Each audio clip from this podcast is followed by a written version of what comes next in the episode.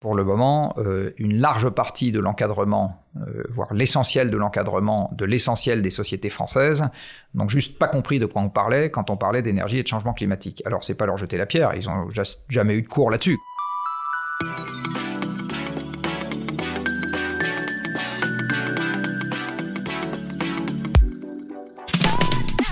Bonjour Jean-Marc, nous t'accueillons pour la deuxième partie du podcast euh, Le sens et l'action du C3D qui t'est dédié et qui est dédié à la transformation des entreprises via leur décarbonation.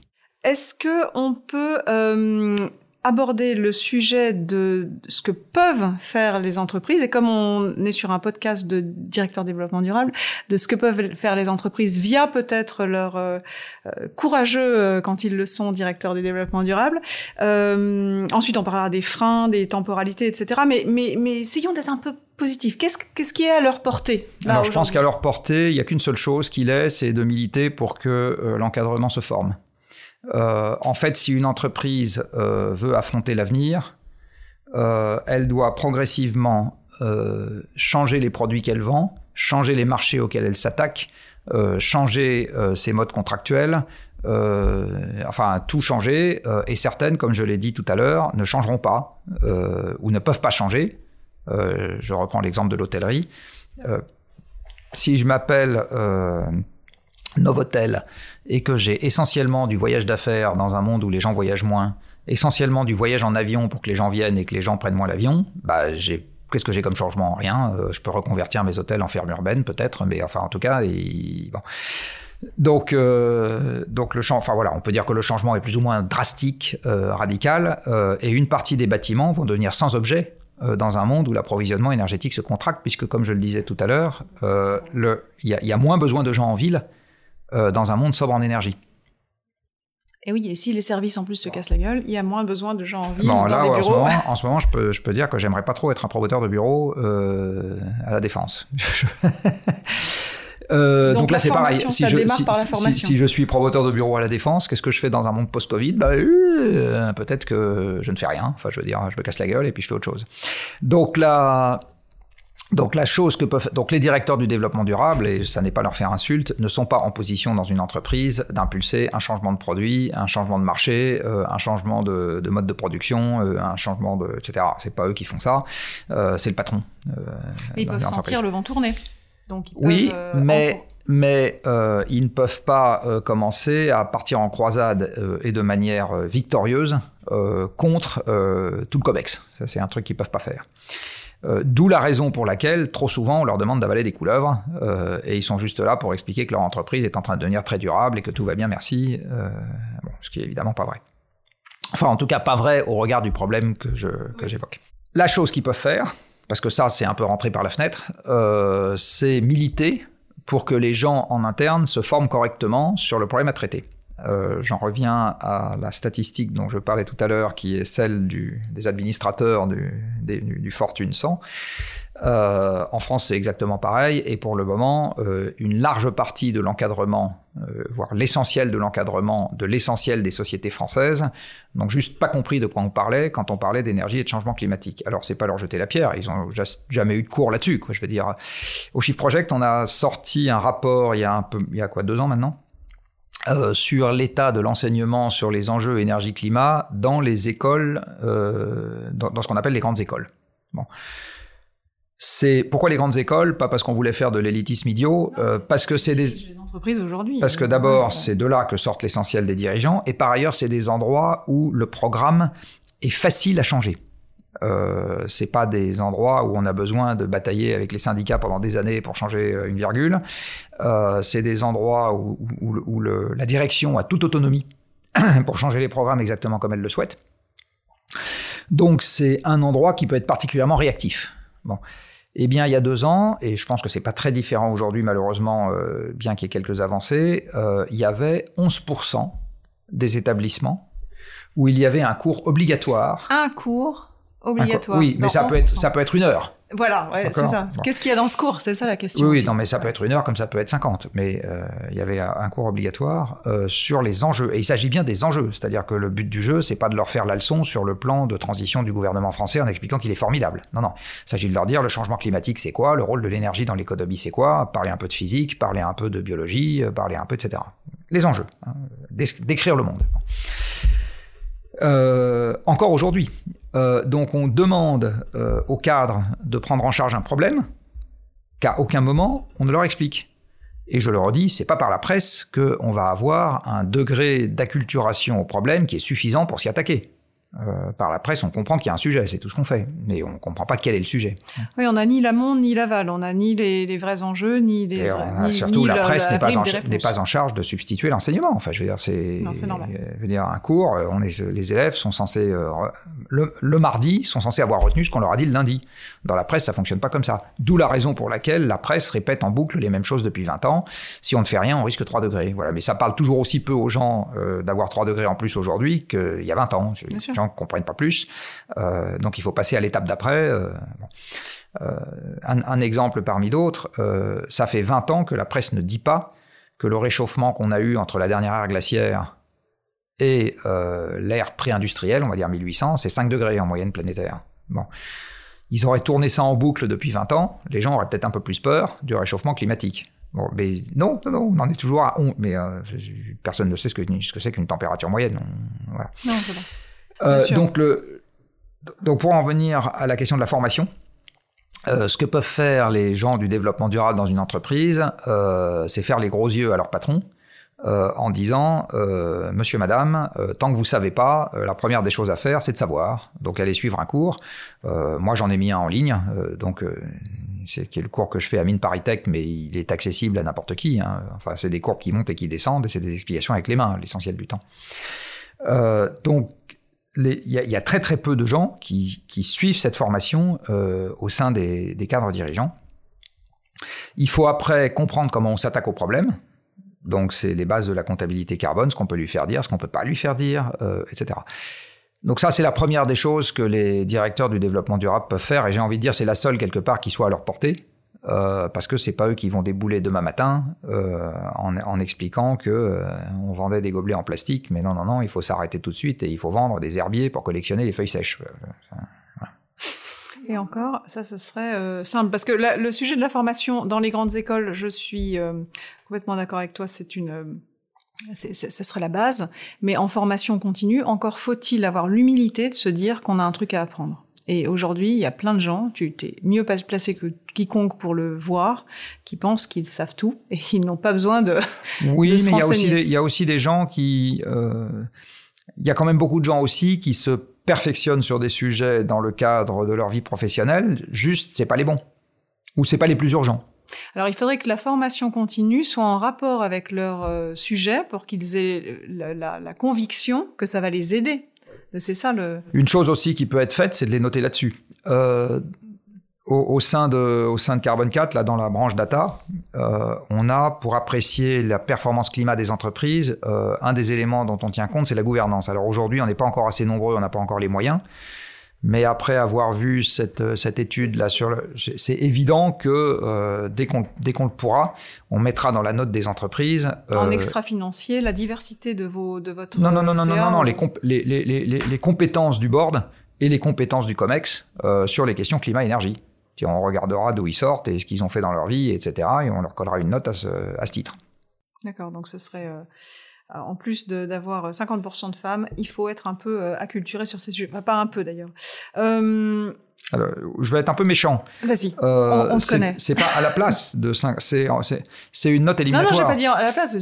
C'est une note, c'est une note éliminatoire. Il y a une blague que je fais souvent qui est de dire si dans la station spatiale internationale j'ai 50% de femmes mais que la station est en perdition et s'apprête à s'écraser sur Terre, ça ne sauvera personne qui ait 50% de femmes. Donc le, le fait qu'il y ait 50% de femmes, c'est pas suffisant.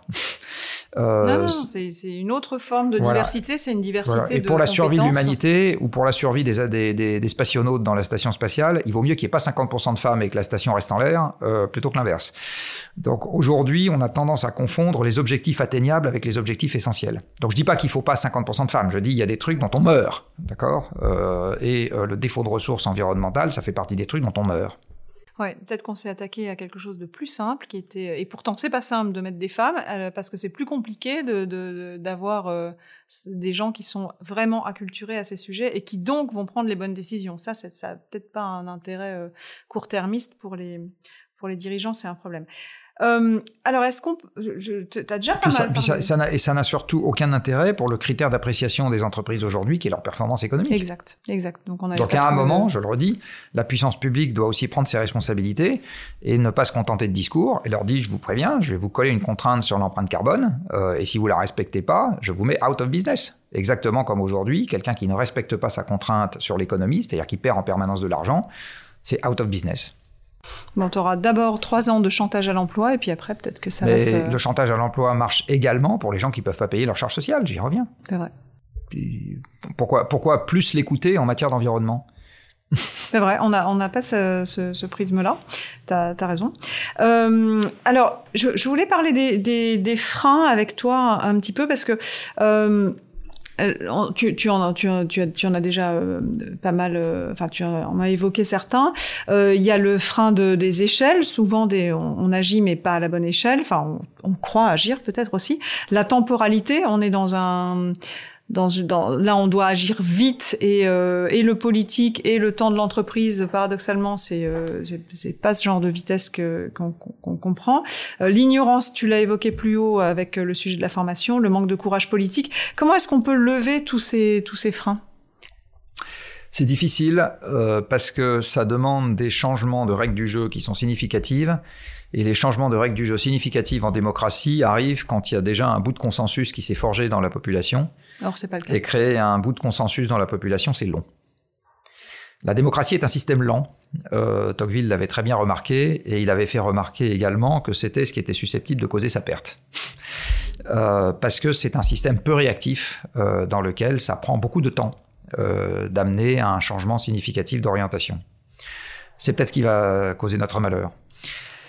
Par ailleurs, la, la, démocratie raccourcit les échéances de temps, enfin ou raccourcit les horizons de temps plus exactement, euh, puisque en gros les gens s'intéressent à ce qui rend des résultats dans les trois ans qui viennent. Euh, le reste, or là on est sur une évolution lente. le problème du changement climatique et le problème de la déplétion des énergies fossiles et de la déplétion des ressources d'une manière générale, c'est que tant qu'un grand malheur n'est pas arrivé, euh, lundi ressemble à dimanche et mardi ressemble à lundi. Oui, mais par ailleurs, on n'arrête pas de dire dans 50 ans, dans 100 ans, enfin, tu, tu, tu sais bien, parce que tu as fait ce bouquin euh, Dormez tranquille pendant 100 ans, enfin, jusqu'en 2100. Jusqu'en 2100, merci, euh, ce qui revient à 80 ans maintenant. Euh, donc on a l'impression qu'on a le temps, mais en réalité, les, les, les, décisions, il faut les prendre maintenant pour qu'elles aient un vague effet plus tard, puisque de toute façon, les, les températures ne vont pas. C'est une des choses, puisqu'on parle de ce livre, c'est une des choses. En fait, le, le, le c'est bien évidemment ironique euh, le titre. Et en fait, c'est le titre d'un chapitre, Dormez tranquille jusqu'en 2100, où j'avais fait remarquer que, alors corps défendant, euh, les scientifiques avaient rendu un mauvais service à la société en parlant toujours de 2100 comme euh, l'horizon de temps où il arrive des choses désagréables en matière de, de réchauffement. On risque X degrés en 2100. Et alors en fait, à force de répéter, euh, de, de, de, parler de cet horizon de temps, bigorné comme nous le sommes, on s'est dit en creux, ah ben si on risque tant en 2100, ça veut dire que jusqu'au 31 décembre 2099, on risque rien. Donc on a le temps. Euh, et c'est bien évidemment pas ça qu'ils voulaient dire. Euh, en fait, ils ont parlé de 2100 tout simplement parce que les simulations climatiques qu'ils font porte en général euh, sur ce qui se passe jusqu'en 2100. Et donc, ils avaient tendance à résumer euh, la façon dont le système se comportait, ou la façon dont le système se modifiait, pour être plus précis, euh, en donnant la modification maximale atteinte en 2100. Mais ça ne veut pas du tout dire qu'il n'y a pas d'emmerdement qui arrive avant. Mais c'est bien le problème, c'est qu'on n'arrête pas de dire il nous reste 20 ans pour agir. Donc tout ça, ça. en fait, il nous reste rien du il nous reste rien du tout on pour agir. On est déjà dedans. Il faut, on est, alors, d'abord, on est dedans, et ensuite, il y, y, a un autre euh, tout à l'heure je parlais de l'incapacité des médias à capitaliser. Euh, il y a une autre information qui ne circule jamais dans les médias alors qu'elle devrait parce qu'elle est pour moi aussi cruciale, c'est qu'une fois qu'on a enrichi l'atmosphère en CO2, une fois qu'on a créé un surplus de CO2 dans l'atmosphère, il faut attendre plus de 10 000 ans après arrêt des émissions pour que le surplus s'évacue. Plus de 10 000 ans. Ça veut dire que le climat de l'an 2020, en fait, il est déjà perdu il va déjà disparaître à tout jamais pour le reste des temps historiques, quoi qu'on fasse. Mais c'est là que tu as des, des, des, des, transhumanistes merveilleux qui viennent t'expliquer qu'on va sucer le CO2 de l'atmosphère et là tout le monde va les croire parce que c'est tellement une bonne nouvelle. Alors tout le monde, tu, tout le monde va les croire parce que les journalistes ont commencé par les croire. Euh, et le problème qu'on a euh, aujourd'hui, enfin un des problèmes qu'on a aujourd'hui, c'est que euh, les courts horizons de temps s'appliquent en particulier à la presse qui reprend sans euh, la moindre hauteur de vue, euh, la moindre information sensationnelle pour faire le buzz. En fait, ces gens-là, oui, mais ils sont complices d'imposture en faisant ça. Donc quand les journalistes font ce genre de choses, c'est pas du tout des gens qui ouvrent le débat en disant euh, je peux relayer les gens qui sont pour et les gens qui sont contre. Ils se font, ce sont des complices d'imposture. Oui, complètement. Et, de, les mêmes, ne, de temps. et les mêmes ne supporteraient pas que leur gosse à l'école et un prof qui vienne leur dire blanc et juste après un prof qui vienne leur dire noir en disant aux élèves démerdez-vous pour comprendre que voilà choisis. C'est évident que c'est une très bonne comparaison. Si, c'est évident que s'ils avaient, si les, mêmes journalistes, s'ils avaient ce genre de truc euh, pour leur chère tête blonde à l'école, ils gueuleraient comme des putois en disant qu'est-ce que c'est que ce bazar. Bon, mais c'est exactement ce qu'ils font dans leur métier. En fait, ils brouillent les cartes euh, et, ils contribuent à créer de la confusion euh, au lieu de créer de la clarification. Donc le seul, le seul bon réflexe pour un journaliste quand quelqu'un dit une connerie, c'est de dire que c'est une connerie. S'ils le savent, parce que tu as bah, s'ils savent pas, ils disent je ne sais pas. Tu as les vendeurs de, de doutes bah bah euh, qui, savent pas, ils le font exprès. S'ils savent pas, ils disent je ne sais pas. Sauf que dire je ne sais pas pour un journaliste, c'est un truc euh, inaudible. Mais enfin, c'est un truc qu'ils savent pas faire. Mais ils devraient. Ça les grandirait. Un peu de, un peu de, de modestie, effectivement. Euh, justement, dans le, dans, dans le sujet de, de l'ignorance tu as, bien dit que les décideurs politiques, territoires, entreprises étaient ignorants et que donc évidemment il faudrait que les budgets euh, aillent un peu à la, à la à, l'éducation, à la pédagogie, évidemment. Euh, tu donnes. Qu'est-ce que tu penses justement de, l'exemple de la convention citoyenne? Est-ce que, est-ce que ce qui s'est passé de, donner des clés à des citoyens pourrait être fait aussi avec des décideurs d'entreprise pour pour voir ce qui se passe? Donc c'est vraiment ça, ce, sujet d'accès à la à l'information, la vraie information. On parle pas de l'information médiatique. Alors en 2003, j'avais fait partie euh, du comité de pilotage d'une conférence de citoyens euh, sur le changement climatique. Donc c'était exactement le même exercice que la Convention citoyenne, sauf qu'ils étaient 24 au lieu d'être 150. Mais ça a été exactement pareil. Organisé par qui? Euh, Je ne sais plus à l'époque, c'est une très bonne question. Euh, j'ai oublié. Je, crois que c'était par un organisme public ou parapublic. D'accord, donc il y avait une tentative de... Je, je, ne sais, je ne sais plus, c'est une bonne question, tiens, il faudrait que je, je retrouve. On va essayer. Euh, et alors c'était exactement le même processus. Par contre, je me souviens très bien que c'était exactement le même processus, c'est-à-dire qu'on avait pris 24 personnes tirées au hasard, on leur avait demandé si elles voulaient bien, on leur avait dit euh, si vous avez des gosses, on vous paye la garde des gosses pour que vous puissiez venir le week-end, etc. Et euh, ils avaient travaillé, euh, pareil, huit week-ends ou un truc dans ce genre-là. donc c'est le même déroulé. D'abord ils, ils, sont formés, et puis ensuite ils phosphorent sur le, la question en disant bah voilà ce qu'on pense qu'on devrait faire. Alors, il y a des vertus et des limites euh, à ce genre d'exercice. Euh, je vais commencer par parler par les limites. Euh, quelque chose qui est très structurant dans les propositions qui seront faites derrière, c'est la formation initiale.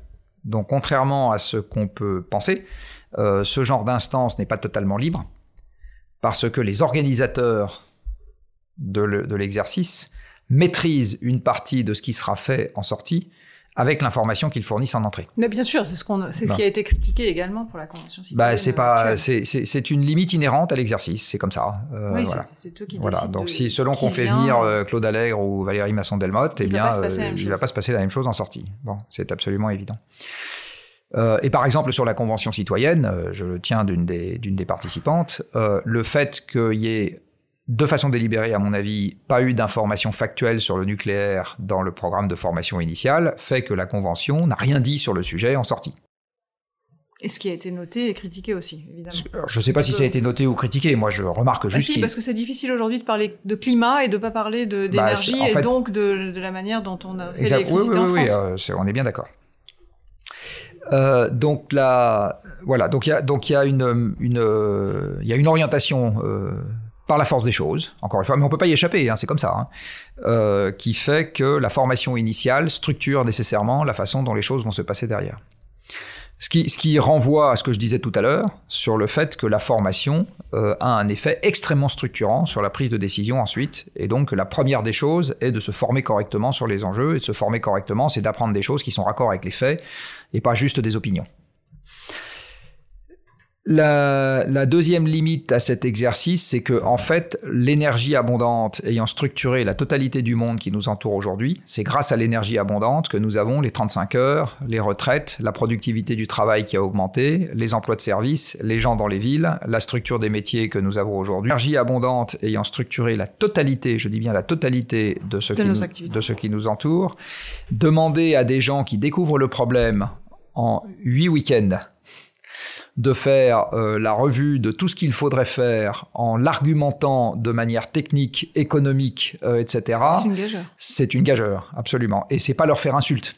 Euh, c'est pas, pas du tout leur faire insulte. C'est juste qu'on leur donne quelque part un cahier des charges totalement impossible à tenir. Donc, ce qu'ils peuvent faire de mieux, c'est esquisser des directions dans lesquelles on part. Et à ce moment, euh, ça veut dire que l'État derrière ne doit prendre qu'un seul engagement, qui est non pas celui de reprendre sans filtre les propositions euh, pour en faire un projet de loi, ça n'a pas tellement de sens, et du reste on a bien vu, l'exercice du coup devient un peu bancal, c'est de s'engager à instruire de façon sérieuse les propositions qui sont faites. Voilà, donc, quitte à ce que ça prenne quelques années, mais si quitte à ce que ça prenne des semaines, des mois, des années, euh, et sans en dévoyer l'esprit, c'est-à-dire d'aller jusqu'au bout de la proposition et de dire bah voilà, oui, on a quelque chose qui est du bon ordre de grandeur, non, on a quelque chose qui est pas du bon ordre de grandeur, et voilà, est-ce qu'on pourrait l'améliorer? Bon, donc ça revient à dire aussi que quelque part, et du reste les citoyens s'y sont pas trompés puisqu'ils ont fait une association de suite, hein, ça revient quelque part euh, au fait qu'en en fait on les embauche pas pour huit semaines, on les embauche pour trois ans ça, ça, revient quelque part à ça. Bon. Ce qui était très bon signe, c'est que les citoyens l'aient vu d'eux-mêmes, qu'ils avaient besoin de oui, plus oui, oui, parce que les gens sont pas idiots. Euh, une fois qu'ils découvrent un problème, en général, euh, sauf quelques salcons, euh, les autres, ils s'y mettent de manière honnête et, sérieuse. donc, alors, dans toute population, il y a 5% de salcons, mais c'est pas cela qu'il faut voir avant tout. Donc la, la, la réaction qu'ils ont eue, ça c'est le bon côté de la chose, elle est doublement saine. La première, c'est que euh, donc ils ont eu heureusement euh, Valérie Masson-Delmotte et pas Claude Allègre, donc ils sont tombés de leur chaise euh, parce qu'ils ont appris des choses, comme je le disais tout à l'heure, qui sont pas dans les médias, sur les ordres de grandeur, sur les durées, sur etc. L'irréversibilité du processus, l'ampleur de la transformation à venir. Et les effets dominos, oui. Et la, et la deuxième chose qu'ils ont découvert d'eux-mêmes, c'est que en fait, s'ils voulaient faire les choses sérieusement, ils pouvaient pas en rester à huit week-ends. Il fallait qu'ils aillent au-delà. Euh, et que en fait c'est l'œuvre d'une vie euh, d'essayer de changer ce qui a fait la totalité du monde qui nous entoure. C'est nécessairement l'œuvre d'une vie. Donc là, la conclusion que j'en retire, c'est que quand les gens comprennent, ils sont motivés, et la deuxième conclusion que j'en retire, c'est que c'est beaucoup plus facile de faire la révolution quand on est plusieurs que quand on est tout seul. Donc il y a quelque chose qui est très important aussi dans cette affaire-là, c'est l'action ou la réflexion collective, c'est de s'insérer dans un collectif. Euh, il y a une chose que beaucoup de gens remarquent, c'est que quand ils tombent de leur chaise tout seuls dans leur coin, derrière, ils se heurtent à un mur parce que leur famille, leurs conjoints, leurs enfants, euh, leurs collègues euh, ne comprennent pas ce qui leur arrive. Qu'est-ce que t'es casse-bonbon quand tu commences à arriver dans ces sujets Voilà, exactement. Euh, et du coup, c'est une grande source de frustration. Alors que si les gens passent à l'action de façon collective, c'est beaucoup plus simple parce que nous sommes des animaux grégaires et on a besoin de rester dans un collectif et on a besoin de faire les choses ensemble. Donc là, un des enseignements aussi de cette convention citoyenne, c'est que des gens qui ne se connaissaient pas et qui acceptent de se rassembler autour d'un même sujet ont envie de faire des choses, ensemble parce que c'est beaucoup plus facile, encore une fois, de changer quand on n'est pas seul à changer. D'où euh, le, sujet de prendre à minima, comme tu le dis parfois, 10 euh, heures de, son temps. Euh, qu'on soit un décideur ou un simple euh, finalement élément de l'entreprise pour comprendre parce que finalement on va se trouver des alliés et on va faire pression euh, ensemble pour faire changer les choses. Dans une entreprise c'est pareil, on ne peut pas changer sans que ce soit une volonté collective euh, parce que tout le monde va devoir y mettre du sien euh, et va devoir y mettre beaucoup de sien. Euh, pour que les choses changent, avec encore une fois, comme je le disais, euh, des cas de figure dans lesquels on peut pas changer. Euh, si je prends par exemple les gens qui font rouler des camions pour vendre de l'eau contenue dans du plastique, alors qu'elle n'est pas meilleure sanitairement que celle du robinet et qu'elle vaut mille fois plus cher, je vois pas, comment un truc comme, je vois pas comment un truc comme ça passe la rampe dans un monde sobre énergétiquement. Donc je, je le redis, il y, a des, il y a des métiers qui malheureusement ne survivront pas. C'est juste une question de temps. Euh, et on, voit que ça, ce temps se raccourcit euh, avec euh, des, des, signes noirs comme celui qu'on est en train de vivre. Alors pour pour euh, pour terminer euh, ce, ce, ce, podcast, si on, il y, avait une, il y avait une, une question que j'avais envie de te poser. Alors je sais que tu fais pas de politique évidemment, mais euh, si tu étais euh, à un poste plus encore plus visible et plus et plus euh, euh, structurant finalement que que le haut commissariat euh, ou, ou, que ou que le shift. Si tu étais euh, euh, en, en, finalement à la veille d'accéder à la présidence française, on sait jamais, hein, avec un programme de dingue, euh, ce serait quoi tes trois premières décisions? Imaginons que tu aies été élu sur, sur un programme qui finalement ait réussi à créer de la désirabilité, tu fais quoi? Bah, je fais le programme, donc j'ai pas trois premières décisions, j'en ai 50, euh, puisque je suis élu avec un programme. Euh, alors je fais un peu de politique, pas au sens où je brigue un mandat, mais au sens où euh, le shift a vocation à s'inviter dans le débat politique en formulant des propositions, en essayant de faire monter des sujets, etc. Donc la politique n'est pas réservée aux politiques, et heureusement. Euh, tu fais du soft lobbying sur le sujet du climat bah oui, tout, euh, avec ton, tout lobby fait de la politique. Bien sûr. Euh, Greenpeace fait de la politique et l'Union des industries chimiques fait de la politique. Euh, tout le monde essaye d'influer sur la manière, enfin, sur les règles du jeu. Enfin, exactement tout organisme qui essaye d'influer sur les règles du jeu fait de fait de, la, politique. politique. Bon, voilà.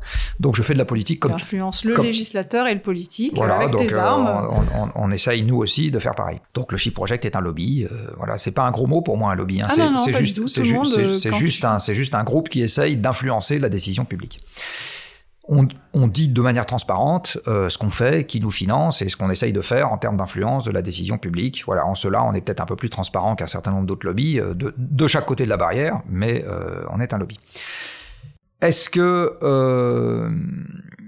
alors le, le, Shift Project va publier à la rentrée en septembre prochain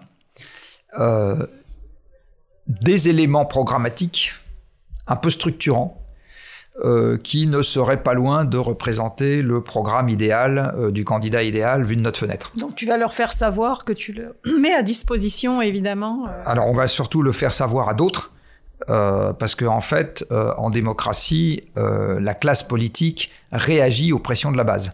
Donc en fait, convaincre un élu en direct que c'est intelligent de faire quelque chose, ça ne sert à rien. j'ai essayé et j'ai fini par comprendre maintenant que j'ai quelques cheveux blancs que ça ne sert strictement à rien. Pas la bonne manière de s'y prendre. La bonne manière de s'y prendre, c'est pas de convaincre un élu, c'est de convaincre ses électeurs. Donc en fait, il faut pas s'adresser aux élus, ça sert à rien. Euh, je, je, je, ne compte plus le nombre de fois où j'ai discuté avec un personnage politique qui m'a dit euh, c'est ah, très oui, intéressant. Vous avez, raison. vous avez raison. En fait, on sort de son bureau en se disant ah enfin il a compris, puis derrière rien ne change parce qu'en fait ils sont payés pour dire ça quoi. Bon, euh, donc si on veut vraiment que les choses changent, il faut que leur électorat leur dise mais maintenant c'est ça qu'on veut.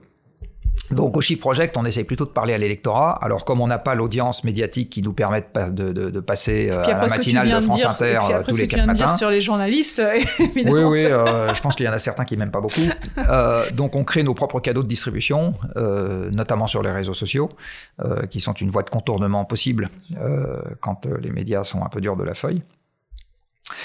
Euh, mais enfin, pour le moment, ça n'a quand même pas la même audience. Hein. Euh, eh bien, euh, ce qu'on va essayer, nous, nous, notre cible prioritaire au Shift Project, c'est ce qu'on appelle les corps intermédiaires.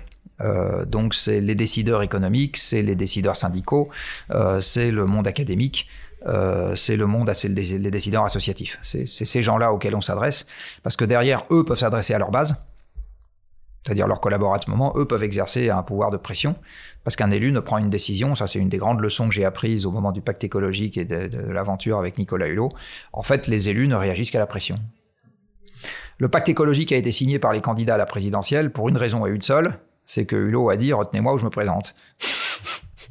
même s'il n'avait pas l'intention de le faire à l'époque. Euh, voilà. Et à ce moment, euh, les candidats se sont dit, oulala, il va nous piquer 5%, donc on signe.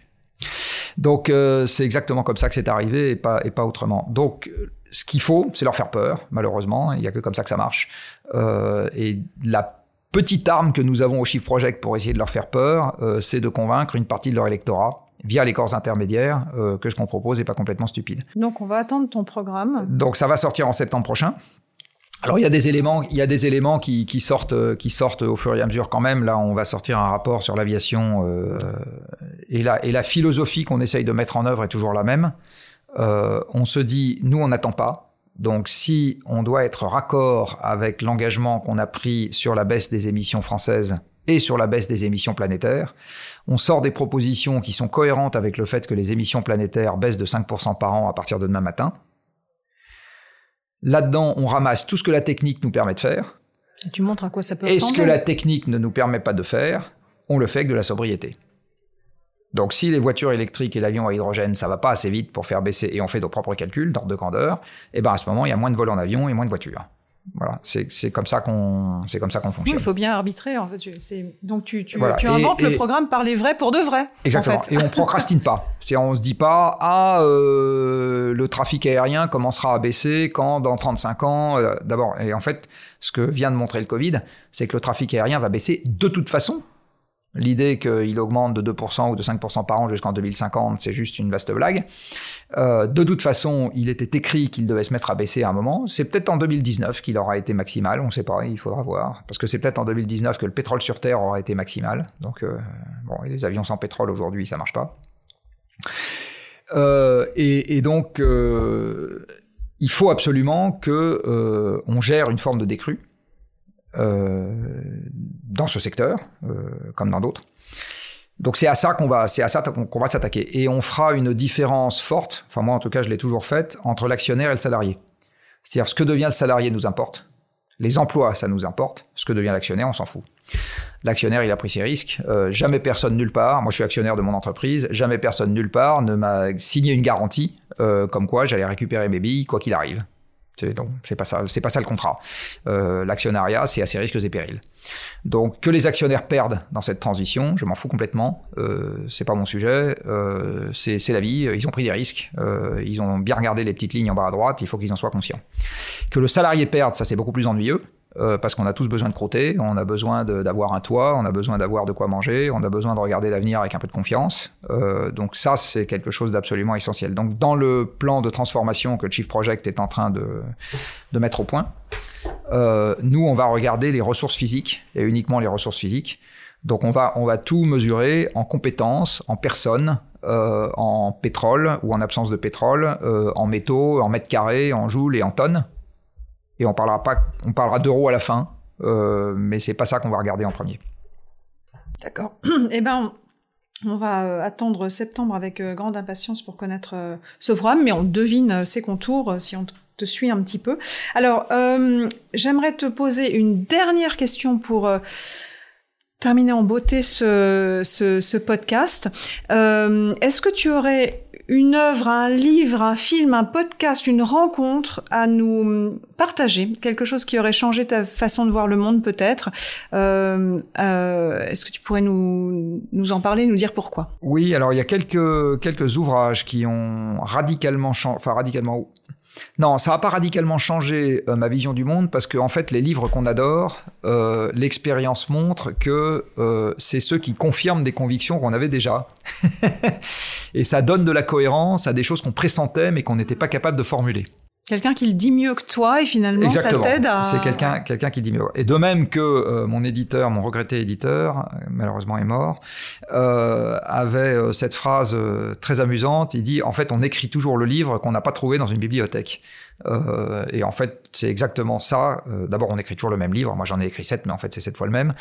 Juste, Mais c'est à tourné- différentes audiences, Oui, et ta c'est BD, tourné- sera pour encore une c'est autre... tourné, voilà. c'est tourné de manière différente, mais c'est bon, voilà. je- je- je- Et, et c'est effectivement le livre qui met en cohérence euh, des choses d'une façon euh, qu'on aurait aimé voir écrite par quelqu'un d'autre, et puis sauf que euh, on l'a jamais eu, donc on le fait soi, on fait le boulot soi-même. Voilà, c'est un peu, un peu, un peu comme ça. Alors dans les livres qui ont fondamentalement, euh, enfin ou qui, qui, qui m'ont, euh, qui ont cristallisé des choses chez moi, Euh, il y en a un premier qui est The Limits to Growth, 1972 pour nos amis belges, de l'équipe Meadows, Donella et Denis, et qui était une version vulgarisée d'un travail qu'avaient fait des chercheurs du MIT sur les limites à la croissance dans un monde fini.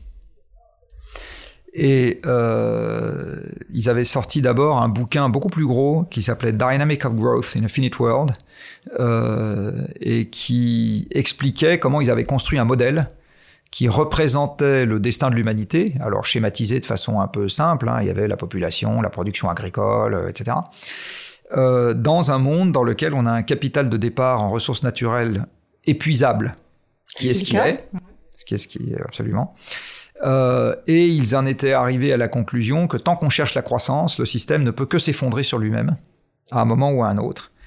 Et qu'avec les ordres de grandeur qu'on était capable de percevoir en 1970, donc 70, euh, eh bien cet effondrement arriverait quelque part dans le courant du 21e siècle.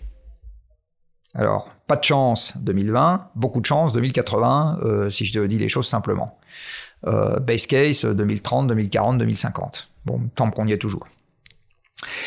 Donc ça, c'est un bouquin euh, qui m'a fait un peu tomber de ma chaise. Alors je l'ai lu parce que j'en avais marre d'entendre. C'est un bouquin qu'on connaît aussi sous le vocable de rapport du Club de Rome. Oui, mais le premier euh, de 1970 du MIT, j'avoue que j'avais pas compris. Non, bah en fait c'est la, la, la, version euh, plus scientifique. J'ai envie de dire, c'est un bouquin qui fait 800 pages, bourré d'équations. ouais, l'autre est plus vulgaire. l'autre, c'est la version vulgarisée.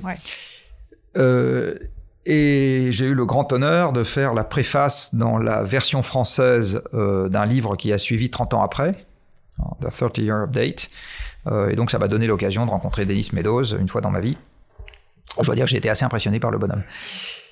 Euh, donc le donc, ça, c'est un ça c'est un premier livre qui m'a vraiment marqué. Le deuxième livre qui m'a vraiment marqué, euh, c'est de la démocratie en Amérique euh, de notre ami Alexis de Tocqueville. Alors pour ceux qui ne l'ont jamais lu, on peut faire l'économie du premier tome euh, qui décrit par le menu les pouvoirs du juge euh, aux États-Unis. Bon, c'est pas si on a du temps, c'est intéressant, mais voilà.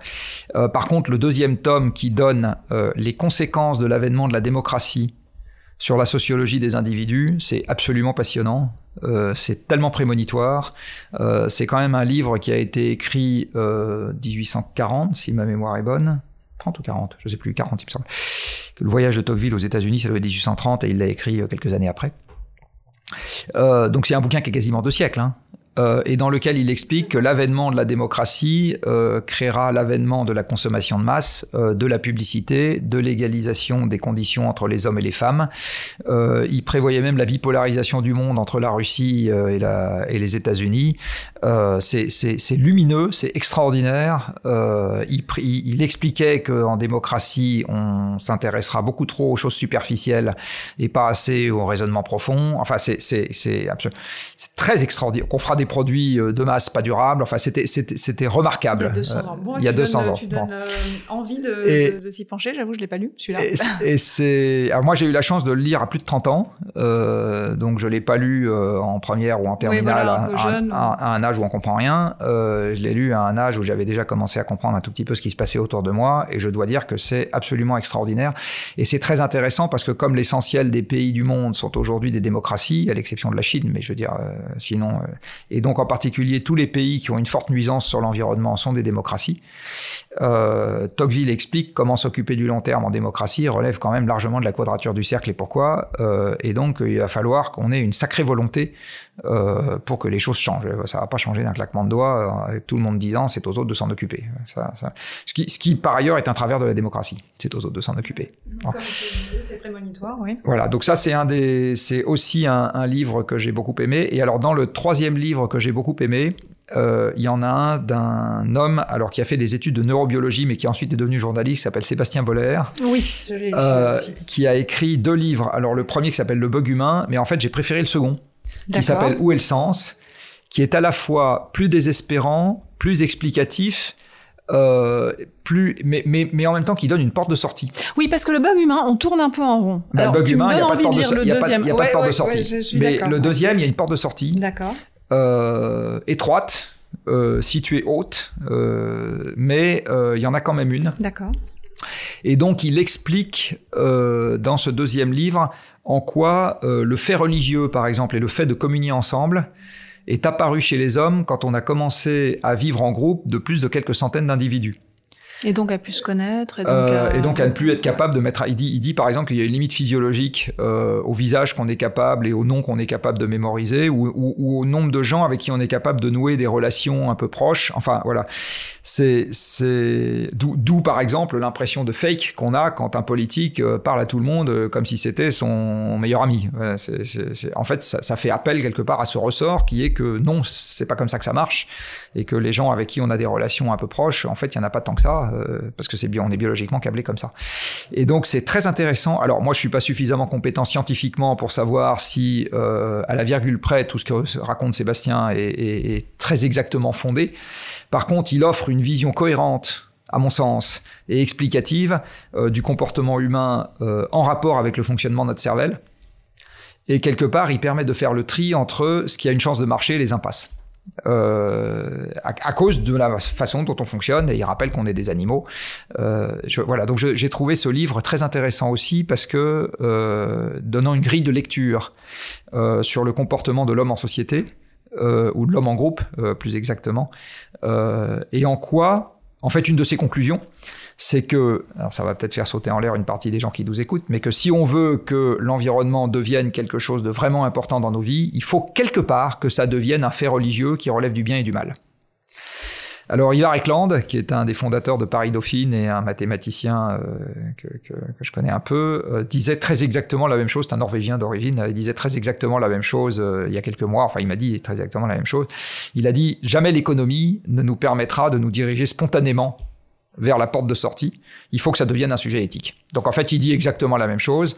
Euh, l'économie, chercher une justification économique et ça va renvoyer au début de ce podcast, chercher une justification économique au fait d'agir pour l'environnement est une quête vaine. C'est une décision. Et en général, les hommes prennent des décisions pour des motifs éthiques. Mais tu vois, dans moi, un de mes livres euh, euh, euh fondateurs sur ces sujets, c'est Amartya Sen. L'économie est-elle une science morale? Et de mettre de la morale dans ces sujets-là, c'est bien le, sujet du, bien et du mal. Absolument. Merci. Voilà. Bon, écoute, on a. Merci beaucoup pour euh, ce, ce, ce, ce, temps, ton temps, ce podcast, ces contenus que tu as bien voulu partager avec nous. C'était pas rigolo tout le temps, mais on n'est pas là pour rigoler, on est là pour agir. Donc, mais on rigole un peu quand même. Euh, merci infiniment, Jean-Marc. On te, on te réinvitera si on en a la chance. En attendant, euh, on, on va attendre tes ouvrages et ton programme avec impatience. merci. Merci pour votre écoute. Ce podcast est à retrouver tous les premiers mardis du mois sur les meilleures plateformes de podcast et sur le site web du C3D. Si ce podcast vous a plu, je vous invite à le noter, 5 étoiles pourquoi pas, et surtout à le partager largement.